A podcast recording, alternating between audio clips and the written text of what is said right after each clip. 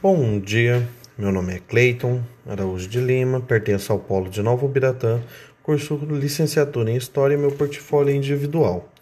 Hoje estaremos falando sobre mulheres do mundo, né, onde que teve um desenvolvimento do feminismo brasileiro. A apresentação do tema do meu podcast, a personagem escolhida será sobre Nilson será sobre Nísia Florença Brasileira Augusta, pseudônimo de Dionísia Gonçalves Pinto. A abordagem da importância do papel das mulheres na história e no cotidiano, com o passar do tempo, foi se dando conta que a figura da mulher, de elemento secundário, passou a ser algo extremamente importante na sociedade atual, onde ela exerce cada vez mais um papel de protagonista, embora ainda sofra com as heranças históricas do sistema social patriarcal em seu dia a dia. Com o tempo, graças a lutas promovidas, as mulheres vêm conseguindo aumentar seu espaço nas estruturas sociais e abandonando a figura de mera dona de casa. A personagem escolhida em sua trajetória será sobre Nízia Florença Floresta Brasileira Augusta, pseudônimo de Dionísia Alves eh, Gonçalves Pinto.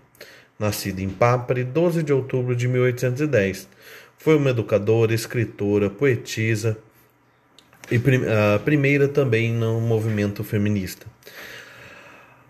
A educação feminista no Brasil, com protagonismo em letras, jornalismo, nos movimentos sociais, defensoras de ideais abolicionistas, republicanos e principalmente feministas. Posicionamentos inovadores na época, Nízia deixou os direitos do colégio, a direção do Colégio Augusto. Em 1849, partiu para a Europa com sua única filha em recomendação médica para tratar de um, de um acidente após um grave acidente de cavalo.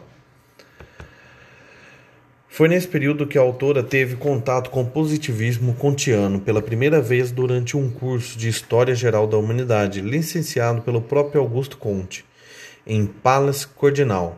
Em Paris, após sua vida de luta e glórias, Nízia morreu. Morreu em 24 de abril de 1885, aos 74 anos, vítima de uma pneumonia. Foi enterrado em um cemitério público da cidade francesa de Bilsconze, na Normândia. Em agosto de 1954, quase 60 anos depois do seu falecimento, seus despojos foram levados para sua cidade natal, primeiramente depositados na igreja matriz e depois levados ao túmulo da fazenda Florença, onde ela nasceu, no município de Papari. Lugares de memória para essas mulheres. Nízia ela tem uma, uma história muito um decorrer de sua, de sua vida. Ela desenvolveu, escreveu vários artigos, livros. Um, do, um das suas maiores obras-primas foram publicado em 1832 com o título Direito de Mulheres e Injustiça dos Homens, e também tem seu legado em, na, no Colégio Augusto, instalado na Rua Direita, número 1163, no Rio de Janeiro. Uh, uma forma que a gente pode utilizar para manter as memórias dessas mulheres vívidas entre nós é através de estátuas, nomes de ruas, nomes de colégios e museu.